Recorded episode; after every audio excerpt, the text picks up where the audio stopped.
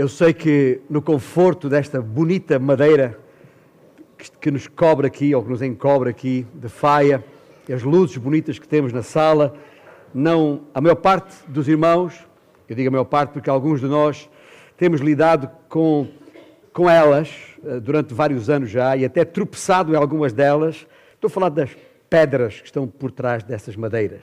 O edifício é todo ele de pedra à volta, mas são pedras frias e continuam frias. Mas aqui dentro estão outras pedras.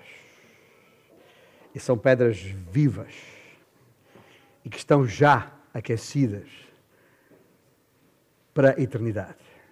Ou talvez não, não sei. Aliás, essa é a minha vantagem. Eu estou aqui, não sou Deus, não conheço o coração de ninguém, só Ele conhece.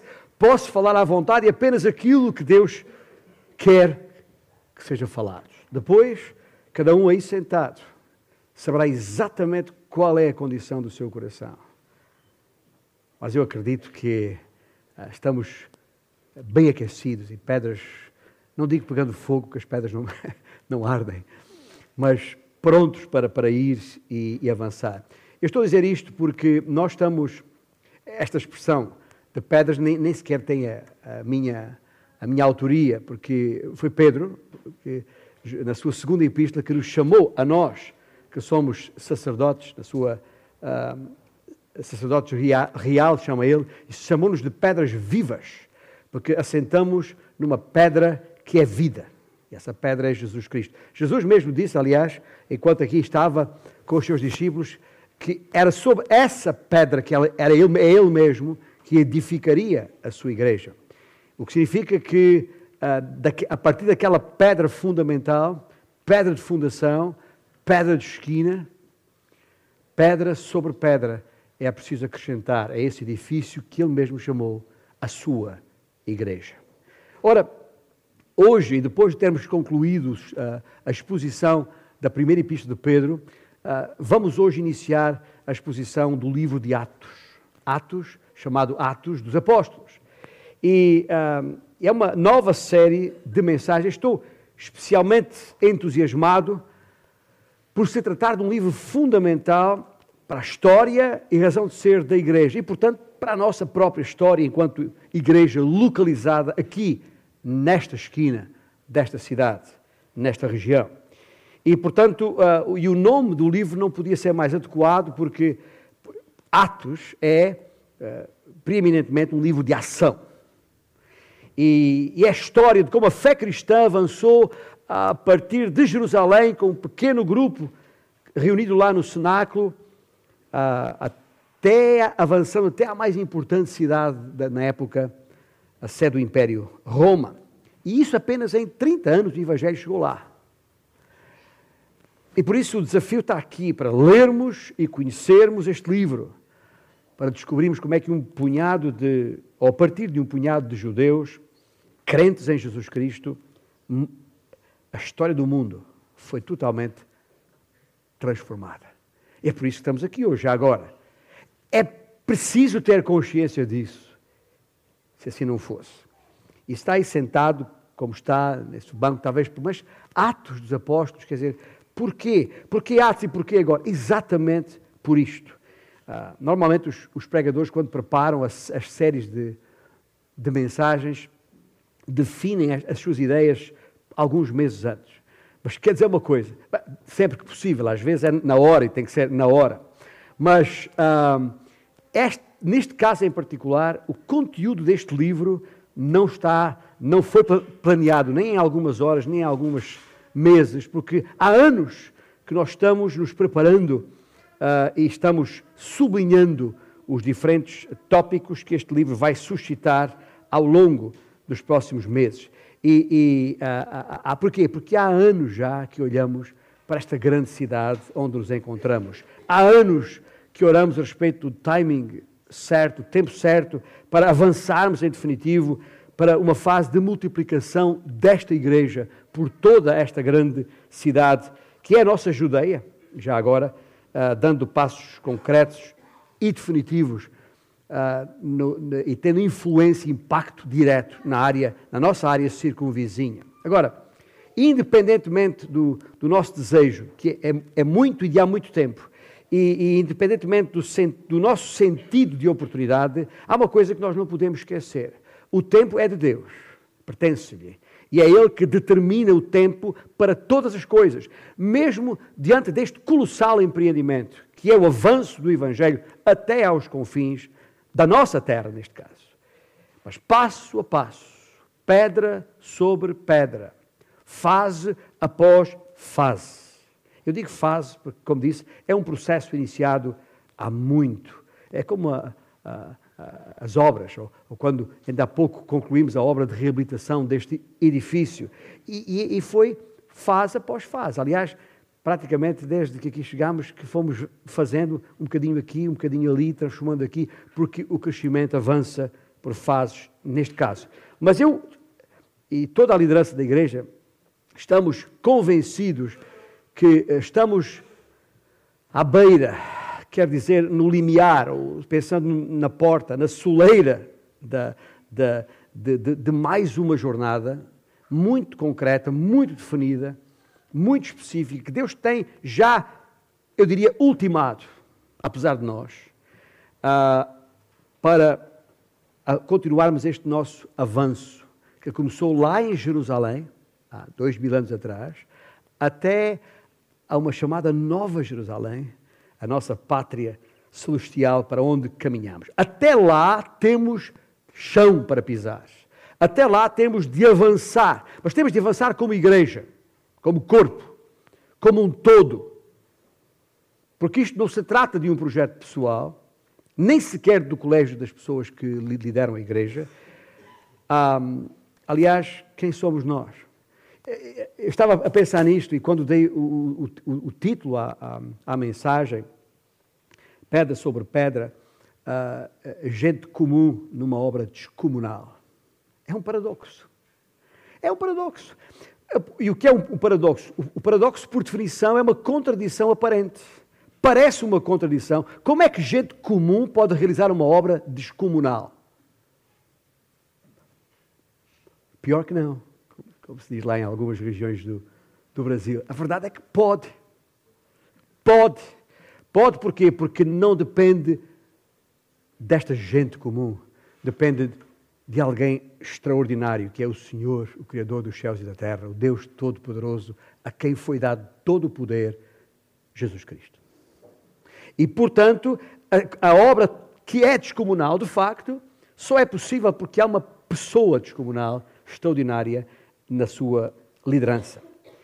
Pouco importam as condições políticas e nós económicas e sociais, e nós estamos muito habituados a estar condicionados no nosso dia a dia por causa desse ambiente, desse contexto na sociedade em que estamos inserindo. Mas dizia, pouco importam as condições políticas, económicas ou sociais, importam as condições reunidas pelo Senhor da Seara.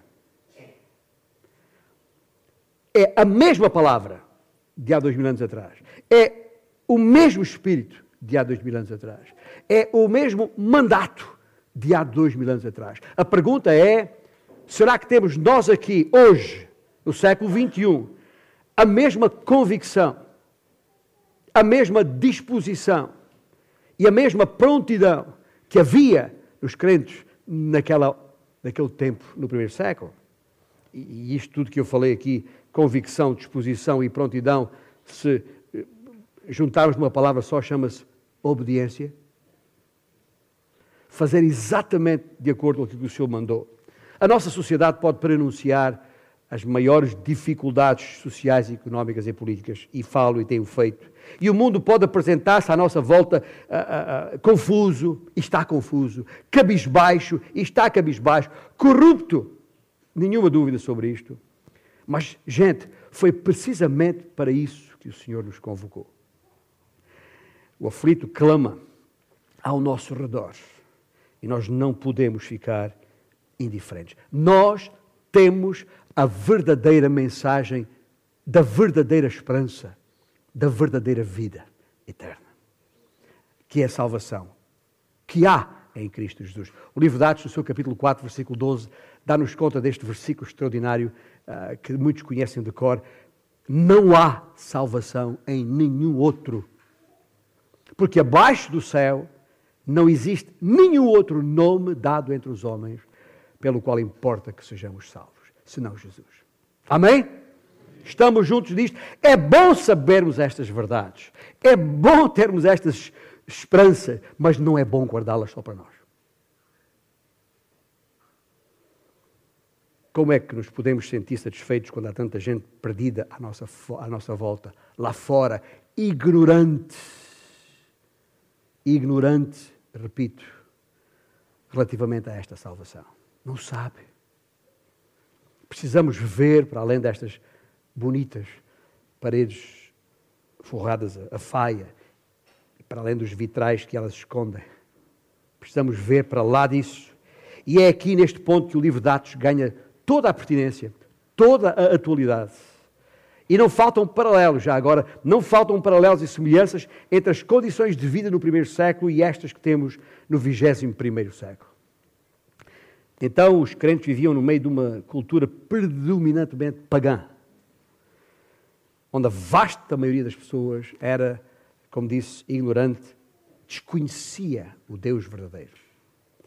E o registro histórico diz que, à medida que a fé cristã começou a avançar no Império, começou a ser espalhada, as autoridades romanas foram reagindo também por fases. Primeiro, uma fase de apatia, depois, com alguma curiosidade e, finalmente, com hostilidade. Repressiva, até. A mensagem que os cristãos proclamavam, esta que vos disse, que Jesus Cristo é o Senhor, era inaceitável para eles. E há uma razão até, diria eu, técnica para, para isso. Os cristãos na época identificavam o Senhor Jesus, esta palavra Senhor com a palavra grega Kyrios, que era a mesma palavra que os imperadores usavam para se referir a si mesmos. É de onde vem a palavra Kaiser, né? imperador. E, portanto, a situação na época é que eles se consideravam a si mesmos kaisers, deuses, que uh, teriam que ser chamados como tal, ou reconhecidos como tal. E no século I, se um cristão se levantasse e gritasse Jesus é Deus, como muitas vezes nós falamos, ninguém se levantaria com qualquer tipo de objeção. Não, de todo. Pois toda a gente sabia, e nós sabemos historicamente, que os humanos permitiam que cada um adorasse o Deus que entendesse. Porém, se alguém ousasse declarar Jesus é Senhor, ah, e a história muda, era imediatamente detido, preso, eventualmente morto. Proclamar o senhorio de Jesus Cristo, na época, era atacar diretamente a autoridade suprema da própria Roma. E nós vivemos hoje numa situação semelhante, não porque tenhamos um imperador com ah, esta, esta, esse uh, estigma, mas é semelhante num outro sentido. E talvez nem nos apercebemos disso. Mas a verdade é que ninguém quer saber da tua religião para nada. Desde que a guardes para ti mesmo. Tranquilo. Mas se ousares ficar de pé e, e proclamares que certas coisas estão certas e que outras estão erradas, aí serás imediatamente rotulado de fanático intolerante. Ou pior. Hoje, e tal como no primeiro século, ninguém fica em apuros apenas por uh, ser religioso, mas se defenderes publicamente a tua fé a fé no Senhor Jesus Cristo, corres o risco de perderes muita coisa, ou mesmo tudo.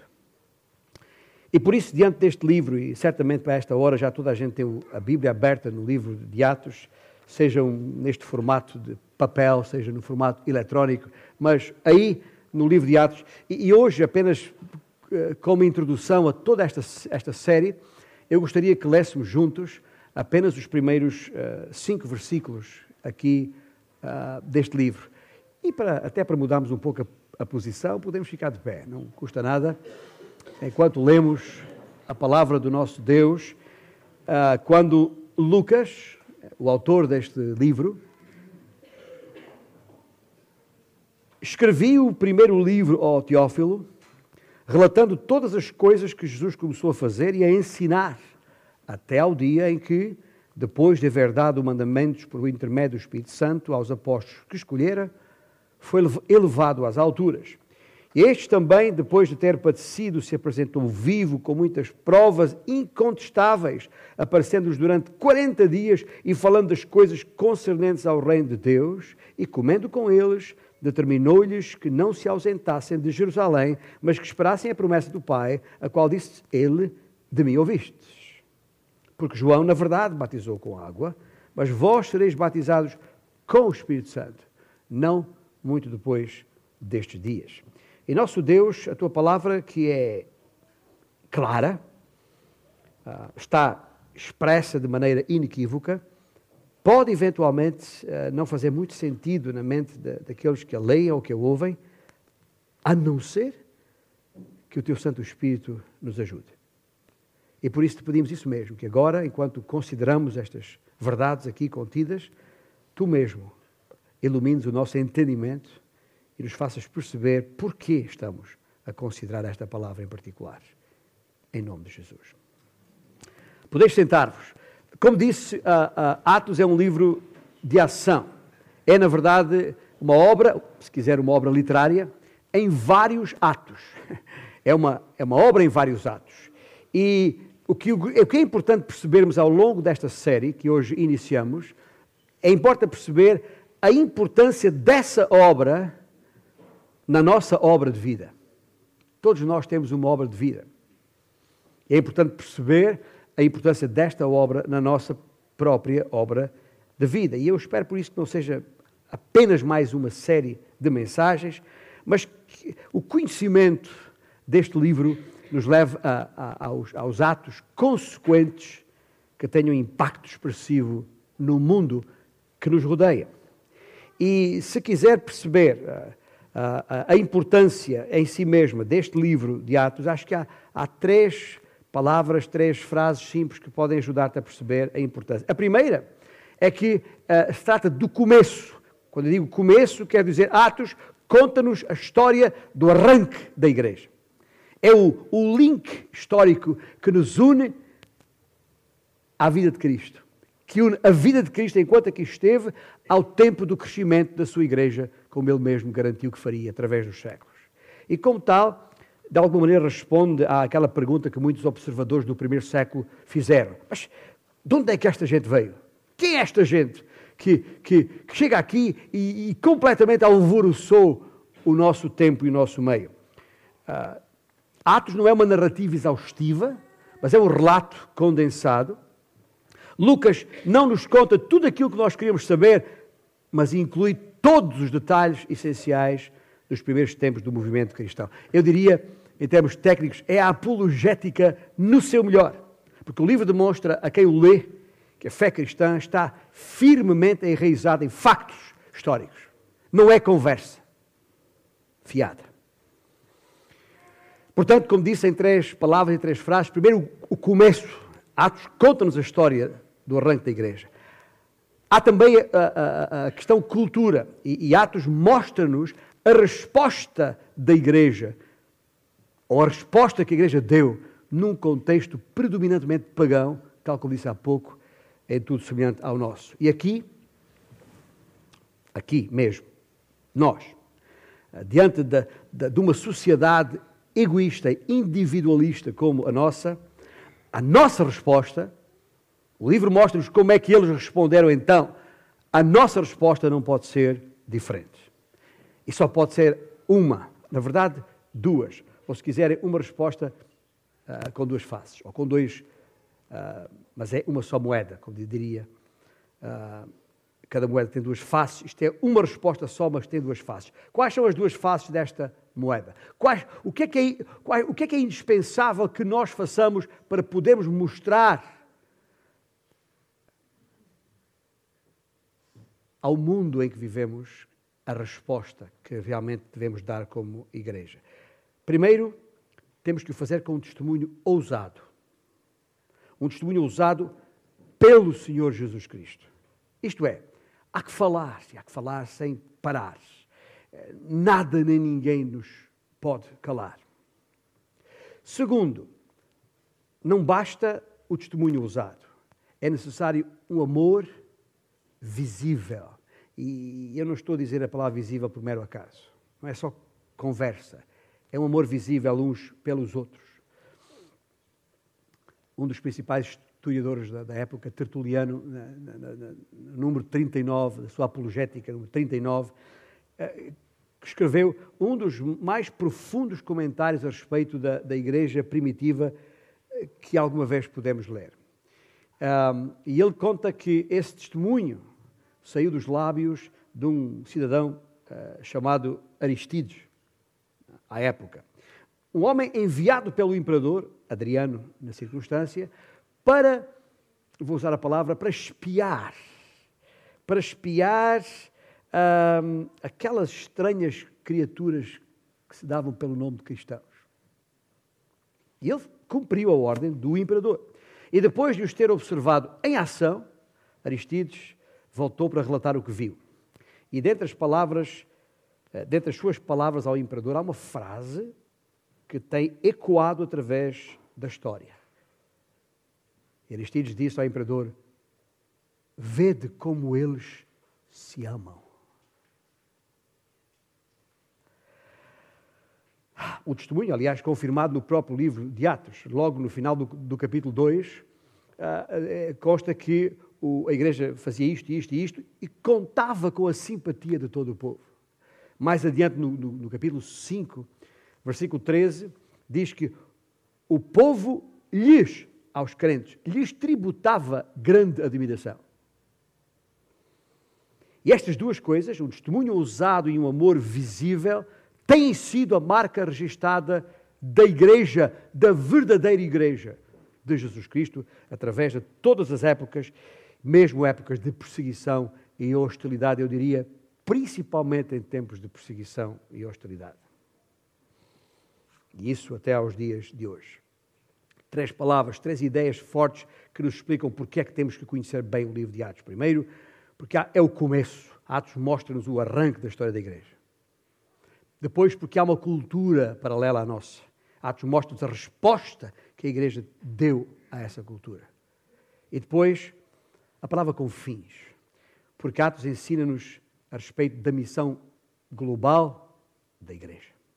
E muitos de vós já, já sabem que o tema central de Atos se acha naquele versículo 8 que nós não lemos hoje, mas que está nesse capítulo 1, quando o Senhor mesmo disse: Mas recebereis o poder. Ao descer sobre vós o Espírito Santo, e sereis minhas testemunhas, tanto em Jerusalém como em toda a Judeia e Samaria, até aos confins da terra. Matéria que o pastor João há de cobrir no próximo domingo, permitindo Deus mas denotar a frase até aos confins da terra. Ou seja, o que um dia começou em Jerusalém, há de chegar aos mais remotos cantos do globo em que vivemos. Foi sempre esse o plano de Jesus. Foi sempre essa a sua intenção. Ou seja, que os seus seguidores levassem a sua mensagem de boas novas da salvação em todas as direções. O Senhor Jesus nunca quis uma igreja judaica romana ou, ou grega, portuguesa ou, ou romena, brasileira ou paraguaia,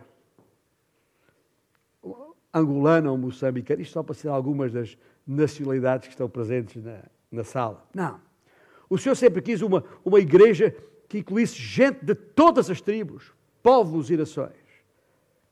O plano de Deus para cumprir isso é muito simples, nada do outro mundo.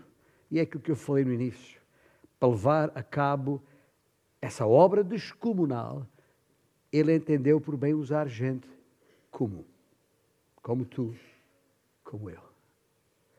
Gente cheia do Espírito Santo que levaria essa mensagem de um lugar para o outro, de pessoa em pessoa, partilharia o Evangelho, alcançando os perdidos, discipulando os que se hão de uh, juntar, que se hão de salvar e transmitindo a fé através dos tempos pessoa após pessoa.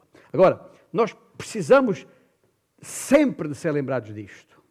Temos que, pelo menos de vez em quando, pois é muito fácil para uma qualquer igreja como a nossa se acomodar. Se acomodar às suas próprias instalações e programações. Ficando a olhar para o seu próprio umbigo em vez de, de olhar para, para a seara. E essa é a razão porque a nossa ênfase tem esse Atos 1.8 como base.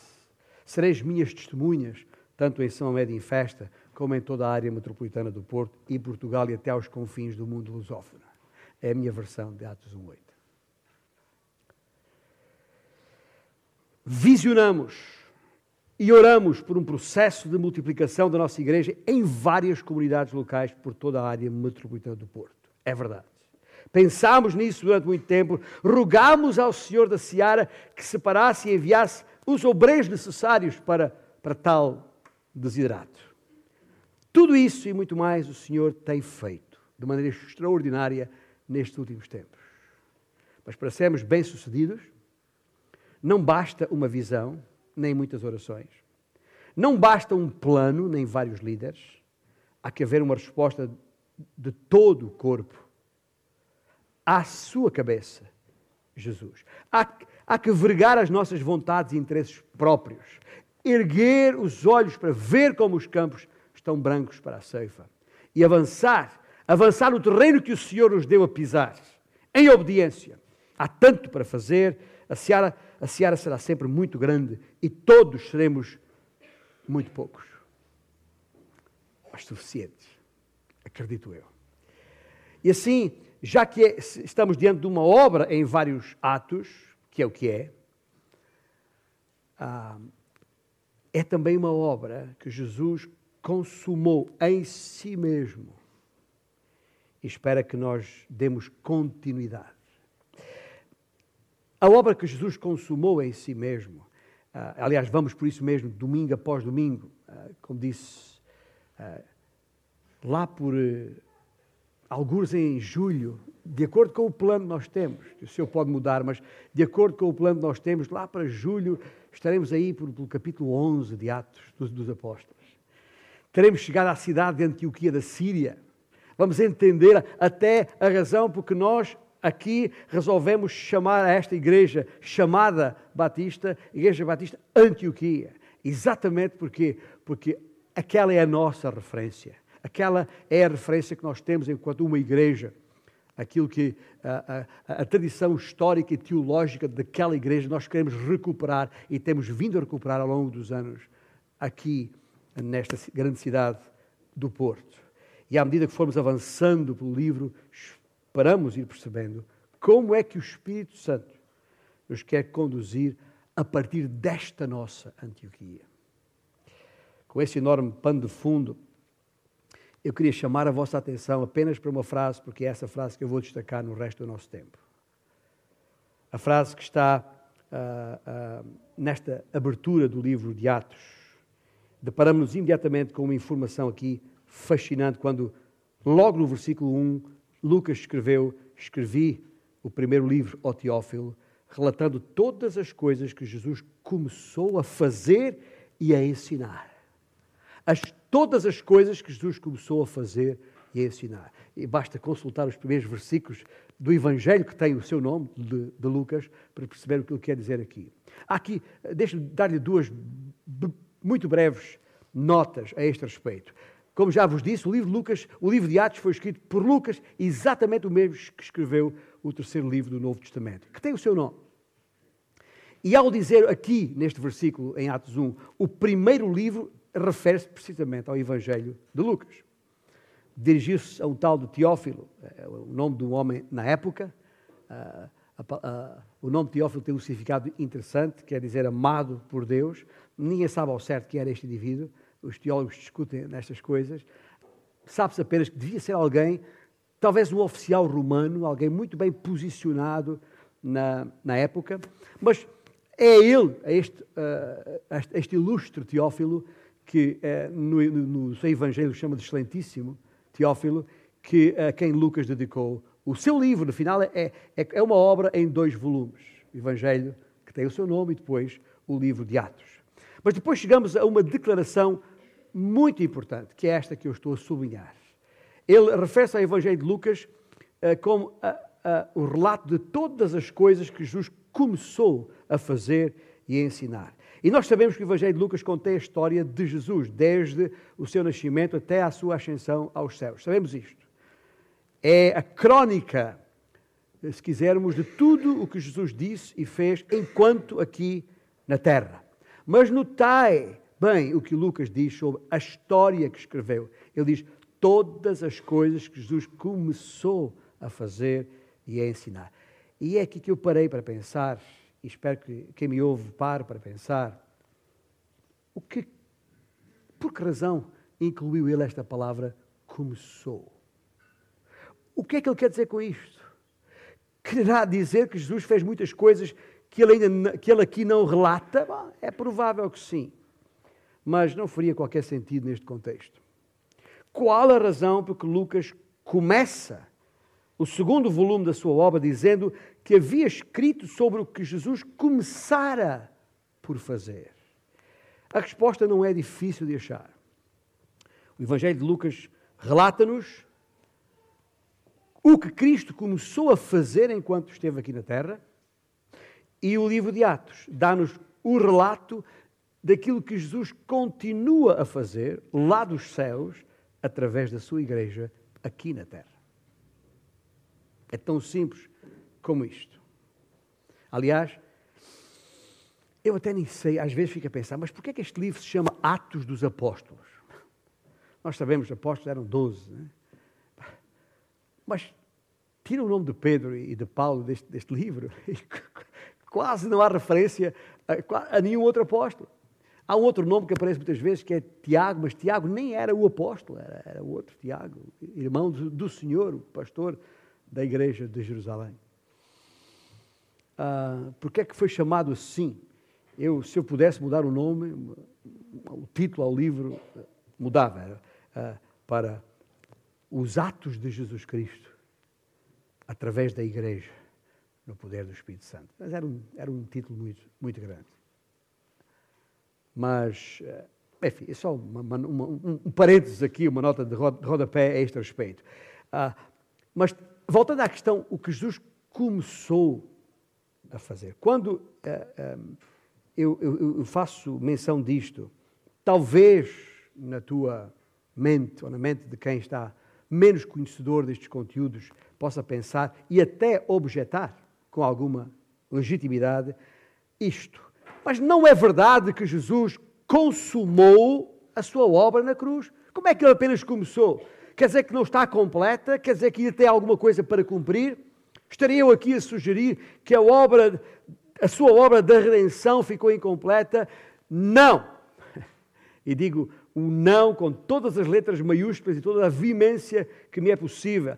De maneira nenhuma. Quando Jesus clamou, está consumado, foi exatamente isso que aconteceu. A encarnação, a sua encarnação, segundo as Escrituras, foi consumada. Toda a revelação da palavra de Deus está consumada. O pagamento pelo nosso pecado foi e está consumado. Jesus completou tudo isso da primeira vez que veio à Terra. Nada do que fizemos nós, ou todos os homens antes de nós, ou façamos agora, ou venhamos a fazer, poderá alguma vez acrescentar valor, seja o que for, ao que Cristo fez ao morrer e ressuscitar. Ponto final. O que é que me purifica do pecado? Só o sangue que Jesus verteu na cruz. O que é que restaura a minha vida? Só o sangue que Jesus verteu na cruz. Há alguma outra expiação para o pecado? Ah, ah. Só o sangue que Jesus verteu na cruz. Nem mesmo as minhas boas obras, por melhores que elas sejam, não. Só o sangue que o Senhor Jesus verteu na cruz. E sejamos claríssimos nisto. Quando me refiro à continuação da sua obra, da obra de Cristo, não me refiro à sua obra para a nossa salvação, pois essa ficou completa no Monte Gólgota. Antes, gostaria que pensássemos assim ao lermos esta palavra. Enquanto aqui estamos, Ele lançou o fundamento. Aliás, é uma expressão que o próprio Paulo usa na primeira epístola aos Coríntios, capítulo 3, versículo 11. E nós fomos convidados, se quiser usar esta palavra, a construir sobre esse fundamento. Uma vez lançado o fundamento, não precisa ser lançado de novo. Ninguém jamais pode substituir ou acrescentar que é que seja o que Jesus Cristo fez. Ele é o único redentor e salvador. Nós temos é que construir em cima disso. E é aqui que vem a compreensão de toda esta ideia, a, a, a, esta abordagem ao livro de Atos. Pois há aqui uma, uma obra em vários atos. É verdade. É, o livro de Atos é isso mesmo. E há a obra, e assenta na obra que Jesus começou em si e a obra que Jesus continua em nós, em mim, em ti, aí. É exatamente aqui que nós estamos. E é exatamente aqui que nós entramos em cena. Já passaram 200 décadas, eu vou dizer décadas para o número ser maior. Já passaram 200 décadas desde que Jesus caminhou sobre o planeta Terra, mas a sua obra continua até aos dias de hoje, através do seu povo, o povo que compõe a sua igreja. O que ele começou há tanto tempo, nós continuamos pelo poder do Espírito Santo. É o trabalho de continuar a proclamar as boas novas da salvação à nossa geração, até que ele volte. Como ele ainda não voltou, gente, e eu sei que não voltou porque ainda estou aqui, nós temos de continuar a construir sobre o fundamento. Há por aí capelas imperfeitas, lá no Mosteiro da, da Batalha, é até chamado assim, as capelas imperfeitas. Há até sinfonias imperfeitas, é Schubert que tem as sinfonias imperfeitas está imperfeito e assim permanecerão. Os arquitetos da, da, da batalha já morreram, o Schubert já morreu. Atos é a história da obra perfeita de Cristo, ainda por acabar. Uma diferença: Cristo vive, está vivo, está vivo em nós. Estamos juntos aqui ou não? Amém. E essa obra em nós e através de nós há de completar-se até ao dia de Cristo. Há de completar-se. Mas ainda não está.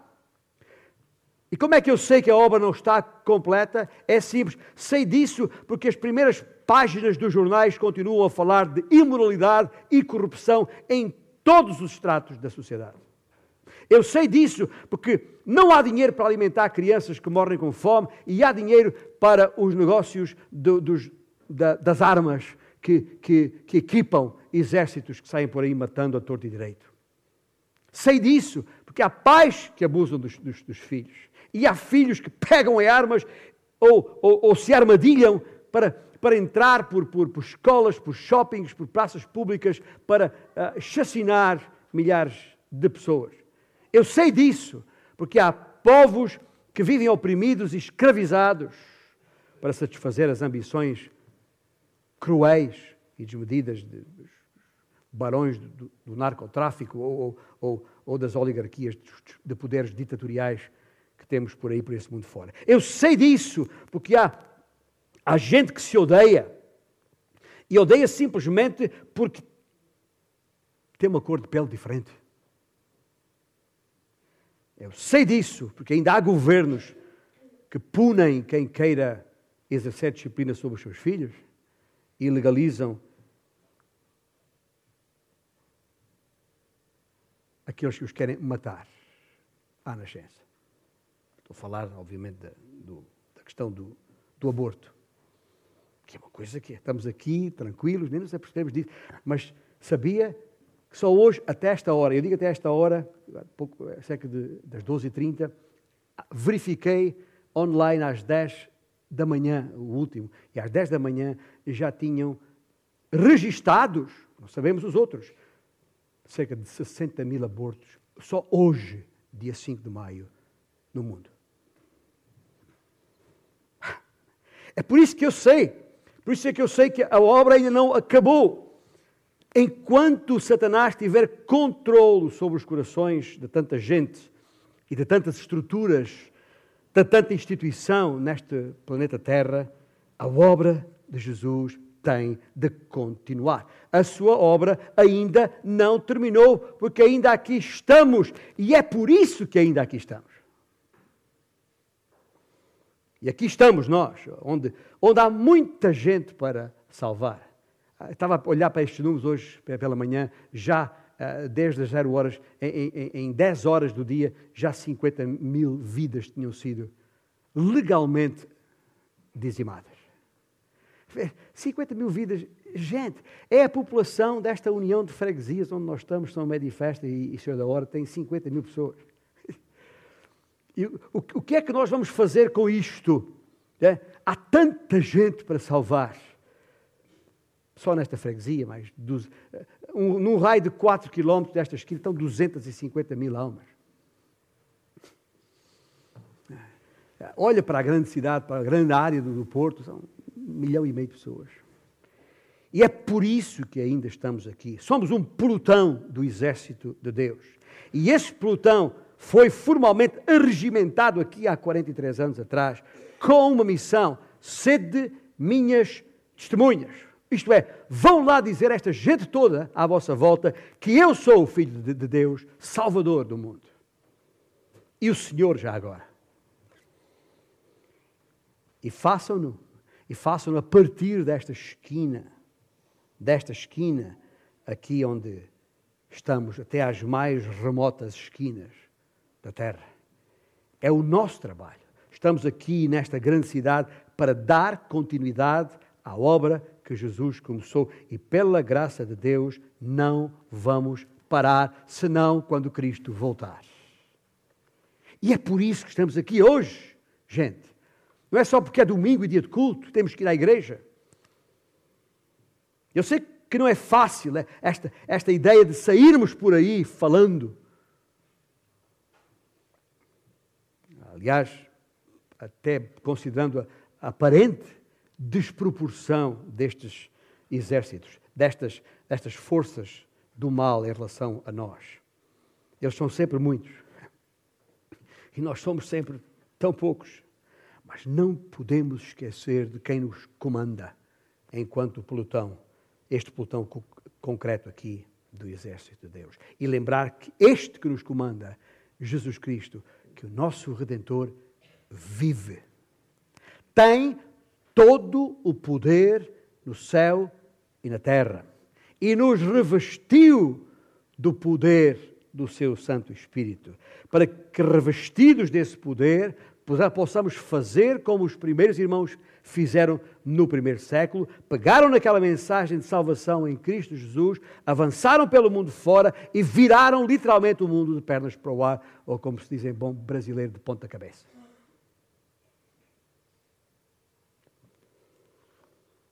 Podemos nós saber o que vem aí no futuro? Não sabemos.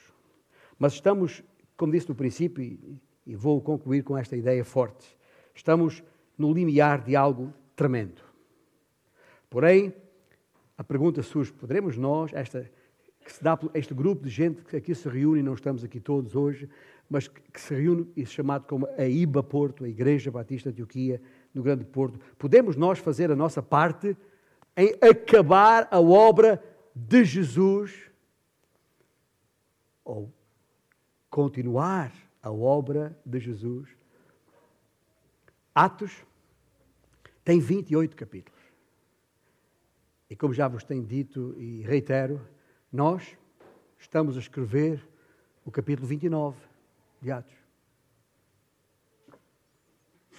Estamos a escrever o capítulo 29 de Atos. O que quer dizer com isto? Lucas deixou muito espaço em branco para tu mesmo, aí sentado, preencheres com a tua contribuição para a continuação da obra que Jesus começou por fazer enquanto aqui esteve. E Deus já providenciou tudo o que é necessário para garantir o sucesso. Ele não nos deixou aqui órfãos, como aliás prometeu, coitadinhos aqui com espadas de papel a lutar contra dragões imaginários o Senhor Jesus Cristo vai continuar a sua obra por nosso intermédio. Só há uma coisa que o Senhor requer de nós: a nossa incondicional dedicação a Ele. Ele só tem as mãos daqueles seus filhos dispostos a estendê-las ao mundo aí fora. Ele só tem os nossos olhos para ver o mundo como Ele vê. Ele só tem os nossos pés para levar a mensagem de salvação até aos confins. Ele só tem os nossos ouvidos para ouvir o clamor deste mundo perdido, que sofre, que está exausto, está aflito à nossa volta. Ele só tem os nossos lábios para partilhar a única mensagem capaz de salvá-los dessa condição e lhes dar a vida eterna, o Evangelho da salvação que há em Cristo Jesus. E Jesus nos chama para que nos juntemos a Ele nesta, nesta grande aventura. Ah, esquece, nem é uma aventura, é uma aventura. Para lhe dedicar o melhor que temos, sem hesitação e sem reserva. Estamos aqui hoje porque há quase dois mil anos atrás os primeiros discípulos não falharam. Eu, não há razão para nós falharmos tão pouco. O que Deus lhes providenciou, providencia a nós também. Eram então 120, é mais ou menos o número de pessoas que esta igreja tem. Na IBA hoje somos uns 120. Temos o mesmo Deus, temos a mesma Bíblia, temos o mesmo Espírito, temos a mesma mensagem do Evangelho e ainda temos algo que eles não tinham. Temos o registro histórico da sua fidelidade ao longo dos anos para nos encorajar a fazer a obra do Senhor. O Senhor não falha. E espera que nós tampouco falhemos. Que a graça do nosso Deus nos possa fortalecer e que, e que hoje possamos ver a ação do Espírito Santo à nossa volta. Esta cidade, esta cidade chama-se Infesta porque está edificada sobre um monte. Sabia disso? Jesus disse: Vós sois a luz do mundo. Não se pode esconder a cidade edificada sobre o monte. Pedra sobre pedra desde a primeira pedra, Jesus, até a última pedra. Quem é essa última pedra? Não sei o nome. Está lá fora. Talvez tu a conheças. Está à espera da tua mão de obra, nesta tua obra de vida. Que o Senhor nos capacita isso.